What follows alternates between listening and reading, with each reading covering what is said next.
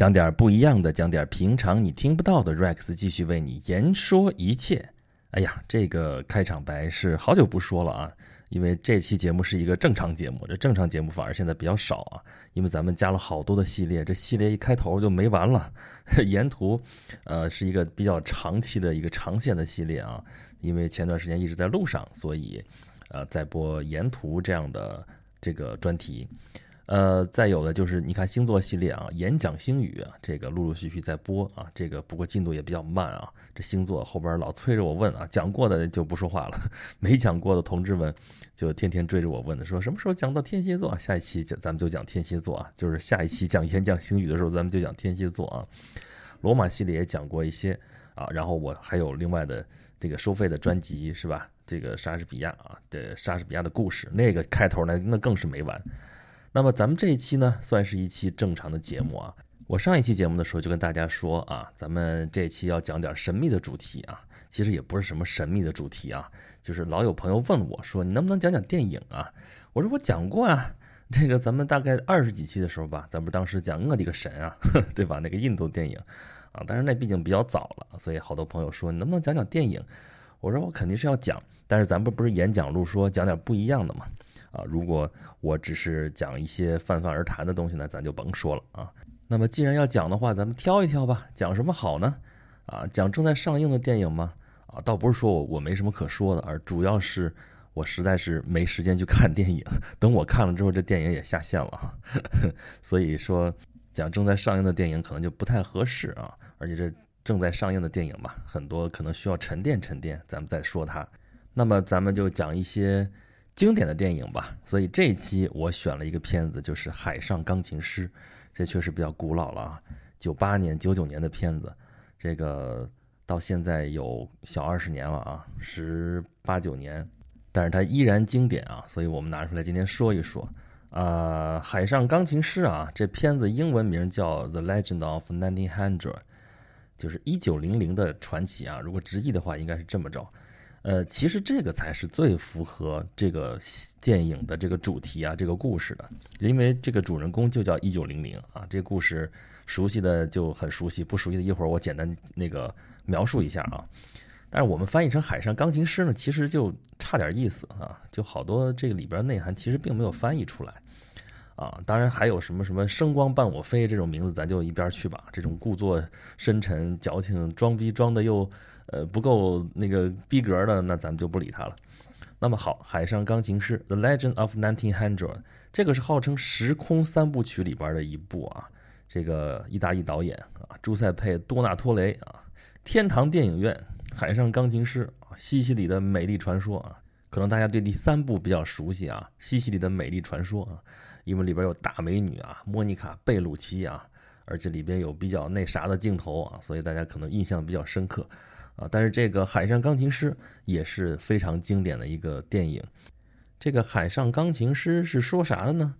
啊，就说是在一九零零年啊，有一个男婴啊被遗弃在了一艘蒸汽船“弗吉尼亚号”上面，啊，被扔在哪儿了呢？啊，被遗弃在了这个上层人士啊，这个在那儿活动一个歌舞厅啊，里边有一架钢琴，就搁在了这个钢琴上面，啊，结果被船上的一个好心的一个烧炉工。给收养了，因为烧炉工嘛，因为那是蒸汽船嘛，烧煤的啊，steamer，啊，这个烧炉工收养了他之后呢，就给他取名叫一九零零。可是这孩子是祸不单行，命运多舛啊！这位收养他的好心的烧炉工，在这孩子八岁的时候啊，因为一次意外的工伤啊，就丢掉了性命啊。这个孩子又重新成了孤儿啊。八岁的孩子呀，独自一个人生活在船上。啊，一次偶然的机会，发现他有钢琴的天赋啊，这个完全是无师自通。后来他就成长为一位非常优秀的钢琴师啊。但这位钢琴师呢，一辈子就没有下过船啊，所以他是海上钢琴师啊，永远在这艘船上飘。他真的是一次都没有下过船啊，这个一生是淡泊名利啊，而这个人甚至就根本就不存在似的啊。他也有过情感的萌动啊。而且这个萌动驱使着他平生唯一一次无限接近的就要离开轮船了，啊，都跟所有人都告别都告别完，但是在舷梯上面啊，他最终还是回来了，又回到了船上，仍然没有下到陆地上去。他最终也没有下船啊。后来这艘船要报废啊，他的朋友千辛万苦找到他说：“你跟我下船吧。”结果他还是不下船，最后就跟着这艘船废弃的船“弗吉尼亚号 ”（Virginia） 就一声爆破声中，砰，烟消云散了。这就是一九零零的传奇啊，也就是标题《The Legend of Nineteen Hundred》。呃，如果就看故事的话呢，我刚才讲的就是这个故事的梗概啊，确实是个传奇啊。这个人就就非常神秘，就好像就不存在一样，就没有这个人啊。你没有这个人也说得通啊，就自始至终都是在听他船上的他的一个好朋友在讲他的故事啊。从别人看来就没有见过这个真人的话，那就觉得这人就是一个传奇，就不存在。啊，但是呢，这故事看了之后也特别感人啊。当然，这种片子也是评判也就是两极啊。好看的觉得哎太好看了，太感人了，这都没边儿了。不说不好看的，说行吧，好看。但是这属于最好看的烂片啊。这评论实在是两极分化的特别严重啊。主要是大家觉得说这你说 legend 这东西太假了吧？这人他怎么可能会是这个样子？哎，我今天倒不想说这个故事的真假，它合理与否啊，什么这些事情。啊，我想提醒大家注意一些这个这个电影当中的一些细节啊，就是说，呃，咱们看电影看什么东西啊？你要是就看一个故事的话，行，这看完了，哎，搞明白他在说什么了也挺好。但是里边的一些细节会传达一些很有意思的信息啊，比如说头一个这个 legend，它题目就叫 legend，legend 是什么东西啊？啊，英语里边 legend 就是传说、传奇啊。有这么一句名言啊，history became legend，legend became myth。什么意思呢？历史变成了传说，传说变成了神话，啊，这句话是从《指环王》上来的，就是那 legend 就是一个传说，这传说就已经分辨不清楚了，更何况在上面还是神话，那就更不一样了。那你说历史，我们说如果是真实存在的话，那传说就就就不好说了。所以说，它叫 Legend of Nineteen Hundred，它既然是个 legend。那它到底存在不存在这个事儿，就在一个迷雾当中，反而增加了神秘感，所以它神秘一点也没什么奇怪的。再有就是它这个名字一九零零，他是个孤儿，他是个弃婴，他根本不知道自己姓什么叫什么。那个烧炉工用他自己的名字来命名他，然后给他取了一个这么奇怪的名字叫一九零零，因为他是在一九零零年被捡的，其实他根本不知道他是哪天出生的，就这么一个来路不明的人啊。这个他是就生在一九零零年，好，就叫一九零零，啊，看到这个地方，我想到了，因为我这跟大家老跟大家说，搞过十年的舞台剧嘛，呃，上个世纪了，得是一九九四年，孟京辉搞过一个话剧啊，叫《我爱叉叉叉》啊，这个当时是轰动一时，这是先锋话剧嘛，实验戏剧，这个实验在什么地方呢？它没有情节，啊，就是反情节的一个戏。上来全都是朗诵啊，大段大段的朗诵啊！我爱叉叉，为什么叫我爱叉叉叉呢？就是全部的台词全是我爱什么什么东西，我爱什么什么东西啊！我爱光，我爱于是便有了光，我爱你，我爱于是便有了你，我爱我自己，我爱于是便有了我自己。这开头就来这么几句，然后下边紧接着就是我爱一九零零年啊，我爱一九零零年。我爱一九零零年的新年钟声，我爱一九零零年这个美丽新世纪的开始啊！我爱一九零零年这个无忧无虑的社会，这个摆脱重负的社会，这个异常快乐的社会，这个踌躇满志的社会，啊！我爱一九零零年阳光普照大地，我爱一九零零年雨露滋润万物啊！这后边不说了啊，但是我想说的是，它后面堆砌了这么多我爱什么美丽新世纪啊，我爱什么这个早晨起来什么我爱什么伦敦巴黎哈瓦那什么这些东西了之后。来了一个，我爱一九零零年这个新世纪开始时，那些大师们死了，那些大师们都死了，那些大师们全都死了，谁死了呢？我爱德国哲学家弗里德里希·尼采死了，我爱法国作家埃米尔·佐拉死了，我爱俄国剧作家安东·契诃夫死了，我爱捷克作曲家安东·德沃夏克死了，我爱美国作家马克·吐温、欧·亨利和杰克·伦敦死了，我爱俄国大文豪列夫·托尔斯泰死了。我爱俄国社会主义理论家弗拉基米尔·普里汉诺夫死了，我爱法国大画家保罗·高更死了，啊，这个一大堆人死了死了啊！我爱那些大师们死了，那些大师们都死了，那些大师们全都死了，而那些明星们出生了，那些明星们全出生了，那些明星们全都出生了，啊！我爱这是一个大师们死去、明星们出生的时代，我爱一九零零年出生的明星们，我爱美国电影明星克拉克·盖博和加利·古博出生了。我爱英国小说明星格里厄姆·格林出生了，我爱法国哲学明星让·保罗·萨特出生了。我爱美国体育明星杰西·欧文斯出生了。我爱巴西足球明星里约热内卢·贝利出生了。我爱法国戏剧明星塞缪尔·贝克特出生了。啊，哒哒哒哒哒哒哒哒，一堆，一大堆人出生了啊！我爱那些明星们出生了，那些明星们都出生了，那些明星们全都出生了。那些大师们都死了，那些明星们出生了啊！到后面还说，我爱向观众们公布一九零零年世界十大新闻。我爱一九零零年世界十大新闻都是些什么新闻呢？啊，这个巴黎世博会啊，这个纽约这个地铁，中国义和团，八国联军，对吧？啊，这个发明了勃朗宁手枪啊，发明了诺贝尔奖啊，还发明了探戈舞啊，这个后面还有什么？美国的那个巴塞罗那的什么什么艺术方面的什么什么这些新闻，我为什么不厌其烦的给大家又念了台词，又在说这十大新闻，就是想跟大家一个印象，说一九零零年到底是一个什么年份啊？咱就借着我爱叉叉叉这个戏啊，就把这个一九零零年发生的这些事儿，咱就能够有一个直观的印象了。每年都有人出生，有人死去，但是一九零零年因为是一个跨世纪的年份啊，所以显得格外的。这个特别，就像我们当年说两千年的时候，那更特别，对吧？但一九零零年处在一个变化的一个点上啊，在这之前，欧洲文明这个可以说是达到了一个巅峰的一个状态啊。这个在从英国的角度来说，叫维多利亚时代啊，这个女王这个统治时期比较长，而且英国的这个国作啊也比较的是蒸蒸日上。那么从欧洲整个文明当中来啊，从西方文明啊，包括美美国像这样的，都是整个的欧美文明来说。都处在一个向上攀登到一个顶峰的一个状态，这就是一九零零年啊！你看他死去的那些大师都是些什么大师，而诞生的这些明星又都是什么样的明星？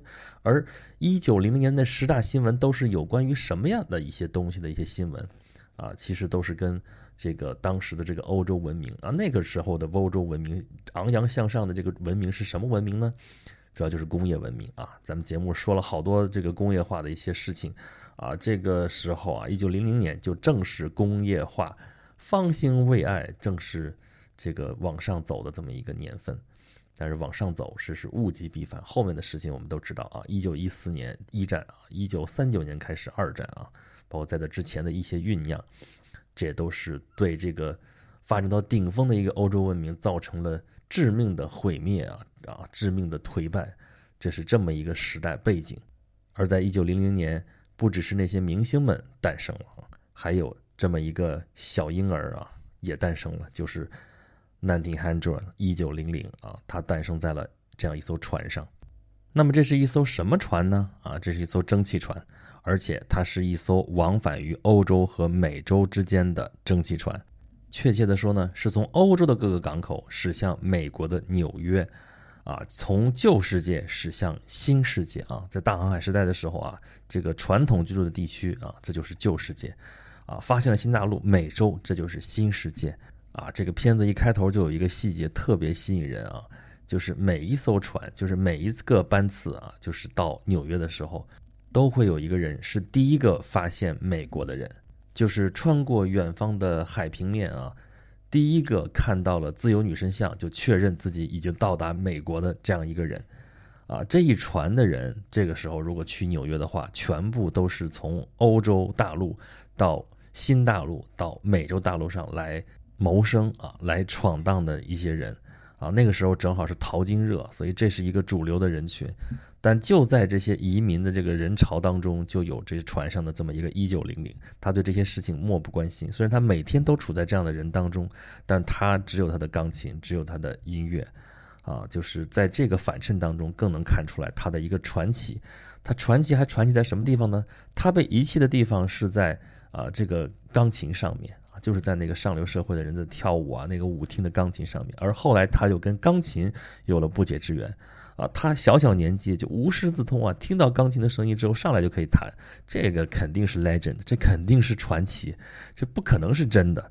但是他就是你觉得就不是特别突兀，你觉得好吧，我接受，就这样一个神奇的人啊。再有比如说，当那个故事的讲述者，就是那个吹小号的那个 Coin，他上船的时候遇到了风暴，风暴来袭，他在这船上面吐的昏天黑地啊，这个颠三倒四的。但这个时候他刚刚。认识这个人就是一九零零，却是闲庭信步啊！不光是闲庭信步，而且把固定钢琴的那个插销什么全部打开，然后钢琴就在这个船里边飘来荡去，飘来荡去，这个也是一个很传奇的一个情节啊！再有啊，他作为一个钢琴师来说，他看到什么人就能弹出这个人的感觉啊，就是就是用音乐来讲述这个人的形象啊，描述他，这就用音乐的语言来表达。啊，他不光他观察周围所有的人，而且他后来的对他心爱的姑娘，他弹出来那个感觉，就成了他的代表作。他最最好听的音乐就是他弹他的那个姑娘。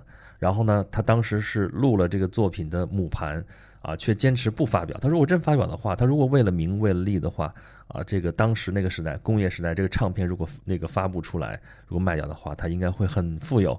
但是他把这母盘自己抢回来，说我不卖，我不发表了。啊，就要把它送给那个姑娘，但是他又怯生生的又没有跟女孩子打交道的经验啊，就没有送给这个姑娘，没有送出去，没有勇气去搭话，没有勇气去表达，在那姑娘都要下船了，才跟他搭了几句话，人家姑娘都对他感兴趣，把地址都留给他，但是呢，他就一生都没有下船。为了这个姑娘，他哎呀做了各种各样的准备，说我要下船了，但站在舷梯上就是迈不了这个步子。扭头又回到了这艘船上，啊，再有一个细节啊，这艘船啊，往返于旧世界和新世界，但你说它属于旧世界呢，还是新世界呢？它既去不了旧世界，也去不了新世界，这就是一九零零，啊，可是呢，它却永远跟着一船一船的去新世界淘金的这些人在一起。啊，而且他在船上经历了战争啊。一战的时候他应该是小的，如果一九零零年出生的话，这仗打完了他也就十八岁，可能并不见得有多大的什么什么样的经历啊。而这个故事主要发生的这个年份呢，就在两次大战之间啊。从美国的角度来讲，叫克利之繁荣；从欧洲这边来讲的话，就是这个法国、英国那个时候这纸醉金迷的时代啊。因为一战结束了嘛，欧战结束，呃，这个仗打完了之后，大家照样逍遥。呃，还看不出来这个世界有有毁灭的迹象，怎么怎么样啊？大家今朝有酒今朝醉啊，真正的纸醉金迷的这么一个时代啊。但是后来经历过了二战，二战那个毁灭程度跟一战，这也是完全不在一个数量级上的。但是呢，这个在电影当中却是一笔带过。但是我们看到了它的结果，就这个人更加的颓然，而这艘船也就要行将报废了。一九零零，他一辈子也没有下船，最后这个船要报废了，他就跟这个船一起毁灭了。这片子整个都比较文艺啊，就是给人的感觉都是这样一种，对吧？就是很很精致，然后很典雅啊。这个尤其是那种生活这样那样那样的，呃，但是呢，其中也有紧张激烈的时候，就是斗琴，对吧？就是有一个。啊，号称发明了爵士乐的人，这个人真有啊，真有，不是电影里边纯粹杜撰的啊。Jelly Roy Morton 这个人，他说听说这个船上有一个钢琴师特别厉害，就要跟他斗琴，因为这钢琴师从来不下船，所以他要上来。啊，弹琴嘛，弹了三轮。啊，我看过最可笑的这个剧评，就说啊，这三轮怎么着？第一轮谁胜？第二轮谁胜？第三轮谁胜？但是其实对这个钢琴师来说，对一九零零来说，胜负根本就不是那么回事儿。根本他就不在乎啊，所以第一轮的时候，那个人气势汹汹过来啊，那个呃，Jelly Morton 过来啊，就气势汹汹就弹啊，弹的确实特别棒，特别好。但是，一九零零上来就跟他弹啊，跟他那个一本来大家都觉得是 competition 是一个竞争，结果他上来就弹平安夜，就弹，意思就是说我弹一个最简单的曲子，我无意跟你争竞啊，这个人。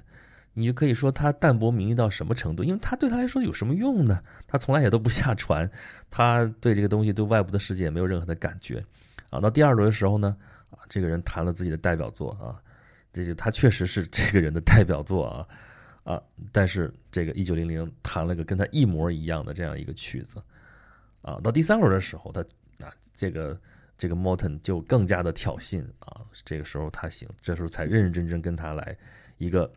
对决啊，弹的是应该是野蜂飞舞吧？那手速啊，那怎么那么弹的之后震惊四座，然后他算是取得了胜利。但是胜利也就胜利，对他来说真的是无所谓啊。这个心中他本并没有胜负啊，而且他确实为音乐本身而感动，甚至为对手而感动。当这个 Morton 弹那个曲子的时候，他居然感动的哭了啊啊，害得这个故事的讲述者就那个 Cohen 这个吹小号那个家伙都气死了要，因为他们都在给他下注啊，这个东西他们好赌嘛，下注如果他真的输了的话，他要输掉所有的钱，所有的工钱。可以说，这个小号手他其实代表的是普通人，代表的是我们所有的人，我们其实都有这种胜负心。但是对于一九零零来说，他真的没有。这样看上去之后，他确实也更像一个 legend，像一个传奇。可是也只是传奇罢了吧。这电影看了之后，我不知道大家会有什么样的想法啊？如果大家就看一个故事的话，可能也就这么着就就拉倒了。但是我呢，就会想的多一些。我想到了一个人，想到谁呢？茨威格，这是一个奥地利的作家，对吧？大家可能多少都会知道一些啊。他有一个很著名的书，叫做《人类群星闪耀时》啊，这就。就是他写的啊，里边写了各种著名人物和各种呃这个重大历史事件的改变世界历史的那么一些看上去不起眼，但是很关键的一些点啊，比如说那个就是一四五三年这个君士坦丁堡陷落的时候是怎么陷落的，还说就是应该一个不起眼的小门，如果那个小门当时关上了，可能这个这个这个局势可能还会不一样啊。当然大势已经大势已去啊，就已经围城围了那么长时间。孤城一座，迟早要陷落。但是如果没有那个门的话，不会那么容易啊！他还写了十月革命的时候，列宁怎么是回到这个俄罗斯的啊？回到彼得格勒的？因为那时候其实并不在俄国啊，他在哪儿呢？在北欧啊？怎么通过德国人怎么怎么着之间回去的？还有那个拿破仑的滑铁卢啊，怎么回事？这些都改变历史的一些瞬间啊，很有意思。然后他还写了很多的名人传记，而且他写的很有意思啊，就是他把几个人啊，就是有类似的一些什么经历或者一些什么命运的一些人放在一起写，而且这些人看上去匪夷所思，怎么不挨着呀？怎么会放在一起啊？比如说他会把这个斯汤达啊，就是写《红与黑》的那个作家啊，和这个卡萨诺瓦这样非常著名的这个特别有女人缘的这么一个人啊，花花公子的代名词啊。还有还有这个托尔斯泰，这样三个人放在一一本书里边来写啊，他的传记里边还会有什么巴尔扎克、狄更斯、托斯托耶夫斯基，什么赫尔德林，什么啊，就这些这些都是特别有名的人物，他都分门别类写他们的传记。啊，写的非常的棒啊！他还写小说啊，一个陌生女人的来信啊，象棋的故事都是非常有意思的啊。前两年有一个电影叫《布达佩斯大饭店》，那就是在向茨威格致敬啊。虽然那个电影里边并没有出现茨威格，但是那个环境啊，整个那些场景啊，都是茨威格他所喜欢的，他描述的那个旧欧洲的那样一个场景啊，是什么样的场景呢？最后，茨威格临死之前写了一本自己的自传，叫做《昨日的世界》，就是在描述这个旧欧洲是一个什么样的欧洲呢？啊，欧洲文明，他出生的时候，他生活的时候，他年轻的时候，那个欧洲就是一九零零年左右的这样的一个欧洲，就是一个繁荣昌盛、文明啊，这个啊技术进步啊、工业革命这样的一个非常伟大的时代啊，一切都看上去都是那样的。欣欣向荣啊，也不会有人想到说后面会怎么样去破坏掉、去颠覆掉它，觉得世界可能也就这样子了。但是后来是两次大战就打破了这样一个神话啊！一战结束了之后呢，大家医治医医治那个战争创伤啊，觉得这又繁荣了吗？对吧？这又回去了吗？这还是一起之前那个道路。但是二战之后啊，这就整个就完全不一样了，那这个世界就变得不一样了啊！所以在啊，茨威格印象当中，他喜欢的、他习惯的、他呃感觉非常舒服的那个时代，就已经是一个昨日的世界。茨威格是一个奥地利人啊，所以他用德语写作啊，但是呢，他又是个犹太人啊，犹太人在欧洲那个时候不招人待见啊，啊，排犹思想非常的严重啊。但是犹太人嘛，有钱人呐，对吧？他们家就是这样，特别有钱，所以说他从小的生活就非常的优雅啊。这个啊，住都是住那个五星大饭店，要不怎么他说向他致敬的是布达佩斯大饭店呢？大饭店里的生态他是最熟悉的啊。然后他那样的一种生活方式啊，但是呢，一战的时候还好啊，二战的时候，二战之前啊，这个希特勒一上台，这个反犹，大家都知道后面发生了什么事情。那么奥地利就后来被这个。希特勒就给吞并了啊，就变成了德国的一部分啊，因为他本身就是德国人嘛。奥地利人其实跟德国人没有什么本质的区别，都说德语，都是同样的民族，其实都是日耳曼人。那但吞并了之后，就这个呃茨威格就被驱逐出境啊。这个希特勒一定恨死他了，因为 他用德语写作最优秀的作家之一，居然是一个犹太人，他肯定恨死他了。那么他被驱逐之后，他就等于说没有自己的祖国了呀，他就流亡啊。后来获得了一个英国国籍，又跑到了美洲，啊，从北美洲到南美洲，最后是到落脚落在了巴西，啊，这个时候他没有了自己的祖国啊。这个世界当时在打仗啊，到一九四二年的时候，世界在打仗，二战激战正酣的时候，他写完了《昨日的世界》，跟他的夫人在一起，在巴西的里约热内卢的近郊啊，就双双服毒自尽。这我为什么看这个海上钢琴师会想到他呢？啊，因为我觉得这个境遇其实真的非常像。你想啊，这个一九零零年啊，他一九零零出生在一九零零年啊，这茨威格其实出生的比这个早啊，一八八一年，也就是说茨威格年轻的时候，在这个欧洲文明的黄金时代啊，生活的时间更久一些，那也就是说更加有感情呗。啊，他出生在欧洲文明的辉煌的顶峰，然后这一生经历的却是。啊，欧洲文明的颓败这么一个过程，两次世界大战啊，而且这个茨威格作为犹太人被赶出奥地利之后呢，失去了自己的祖国，在新大陆上他又明显他也是一个异乡人，那他就没有一个心灵家园啊。本来犹太人是上帝的选民，这时候变成了上帝的弃儿，这弃儿，这一九零零也是一个弃儿，就被抛弃了的一个弃儿啊。其实作为人，他当然可以还有新的生活。这没什么特别大的问题，人换一种生活方式嘛。但是他却已经没有了勇气。要知道，这个时候茨威格已经六十岁了，啊，他已经不愿意再改变了，啊，这个昨日的世界既然不在，那他就跟他一起陆沉了吧。这就是茨威格的命运啊。他一九四二年写完了《昨日的世界》之后就自杀了。啊，跟他类似的呢还有啊，你比方说还有中国人，就是王国维这样的啊。王国维这个。他一生，这是你说他忠于清朝朝廷吧？也不是啊。这个清朝倒的时候，他也没有殉，也没有殉国。这个这个小小皇帝被赶出紫禁城的时候，一九二四年的时候，他也没有殉国。到一九二七年的时候啊，他他去投了昆明湖啊，花了门票钱，专门进到这个颐和园啊，坐着抽颗烟就投湖了。啊，就是后来大家分析他为什么这个投湖啊，就说为什么要轻生，说他是死于一种文化。就是他为了这个传承，这三千年未有这大变局，这变到这会儿了，变得他已经完全无法驾驭，他已经完全不想再跟这个跟他就是觉得难以忍受的这种现实再继续怎么去周旋了，所以他就自杀了。这三个人看上去没有什么关系啊，但是他们最后的命运其实都是一样的，就是都选择了自杀啊。这个一九零零没有离开那艘船，那艘船爆破了，他。相当于他就是自杀了，那这个茨威格和王国维那都是自杀了，啊，都是随着他们所属于的那个时代而去了，啊，这样值不值得这种问题咱就甭问了。但是这些人呢，啊，两个都是名人啊，另外一个电影里边塑造出来的人物，这是一个传奇，是个 legend，啊，我说的可以不存在，那他跟我们普通人有什么关系呢？我们肯定不会做那么激烈的事情啊。这个多数人来说都是好死不如赖活着，哪有那么多矫情的事儿？哎，其实真有。啊，你想想吧，其实普通人都是这样的一个性格，这样的一个脾气，只不过可能没有他们那么极端罢了。啊，这个影片可以说是给那些特别单纯的人来来准备的啊，他们可能会比较的简单，就是喜欢什么，就是待习惯了，就待在这个小圈子里面，在小圈子里面，他可以游刃有余，待舒服了啊，待的特别那个自在。但是，一旦脱离出来，就会感觉措手不及。啊，其实多数人都是这样的。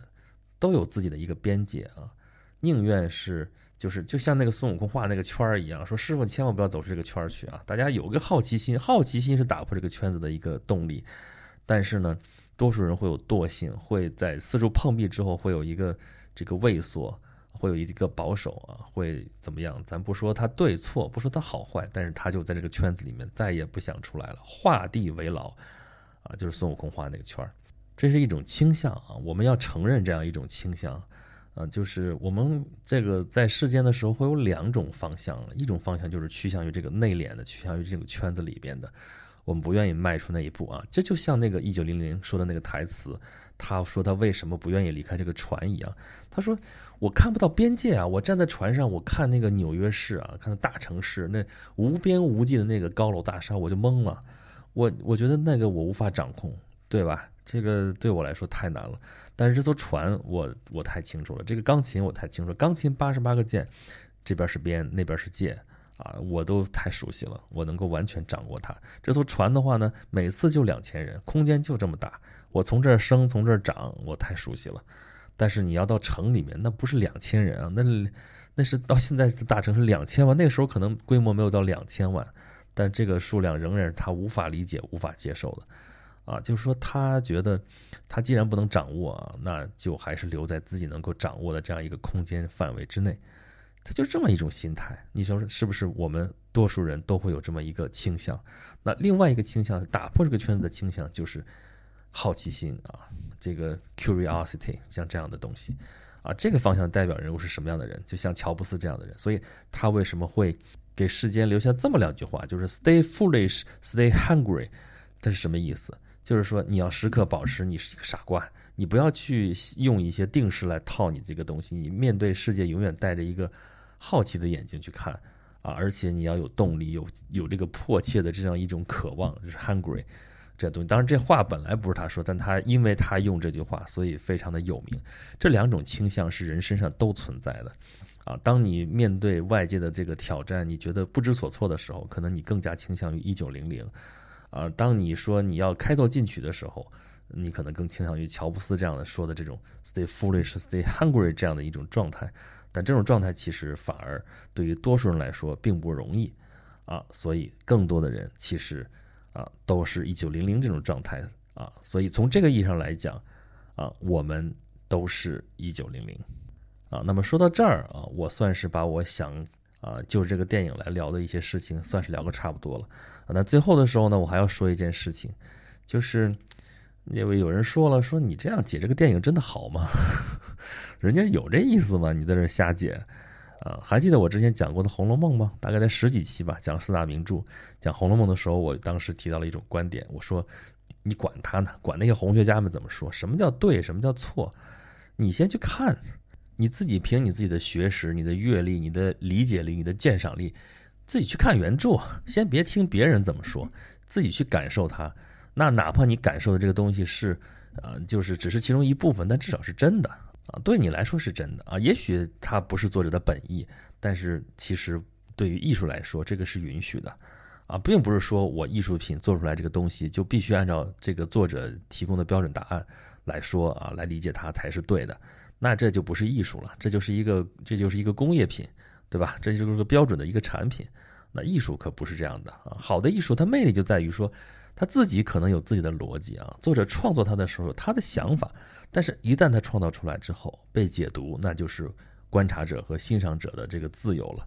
这里面就无所谓对错，你自己觉得有理，言之成理啊，这个而且能够这个自圆其说啊，觉得自己而且读了这个东西或者说欣赏了这个东西之后有所得，这也就是了啊。所以我是我是建议大家像读什么《红楼梦》啊，像看电影啊这种东西，完全可以倒空，然后你看这个时候你能得到什么东西，就取决于你这个时候的状态。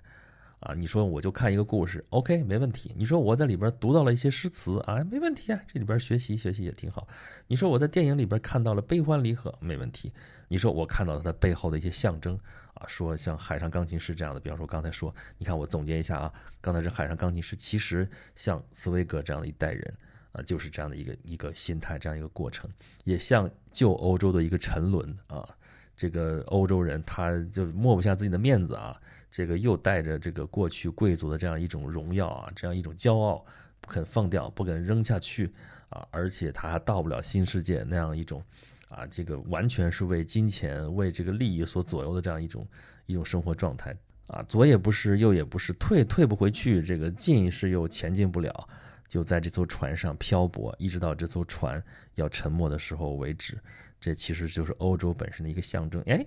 我说的这一圈你自己对照这个电影里边的细节，你看到啊，这个事情有意思，这就可以了啊。你说别人你扯出来这东西，那那我觉得这个事情这样看的话，可能会比较有意思，而且确实对我来说我有所得了，我觉得这就是 OK 的啊。但是呢，啊，我们又不能过于狭隘啊，就跟别人要求我们一定要什么是正确答案一样，我们把我们的一定也是要求是正确答案。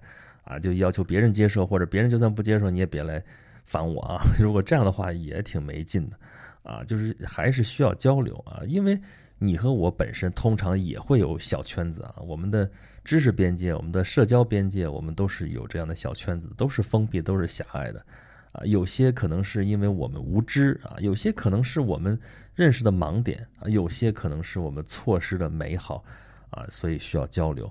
在这样的交流碰撞当中啊，我们的灵魂就获得了提升啊，这也就是我做这期节目的啊理由和原因所在啊。我是抛砖引玉，抛了一块砖给大家，也希望能给大家来点启发吧啊。好吧，这一期节目已经说的比较长了啊，但是当然，如果大家觉得还不过瘾的话啊，欢迎来收听我的收费节目啊，这个莎士比亚啊。和莎士比亚的三百六十五天啊，莎翁和他的故事啊，我是里边要把莎翁所有的戏都讲一遍啊。怎么去找他？欢迎关注我的微信公众号“轩辕十四工作室”里边的自定义菜单下面那个莎士比亚，点了你就知道了。好吧，咱们这期节目就这样了，咱们下期再见吧。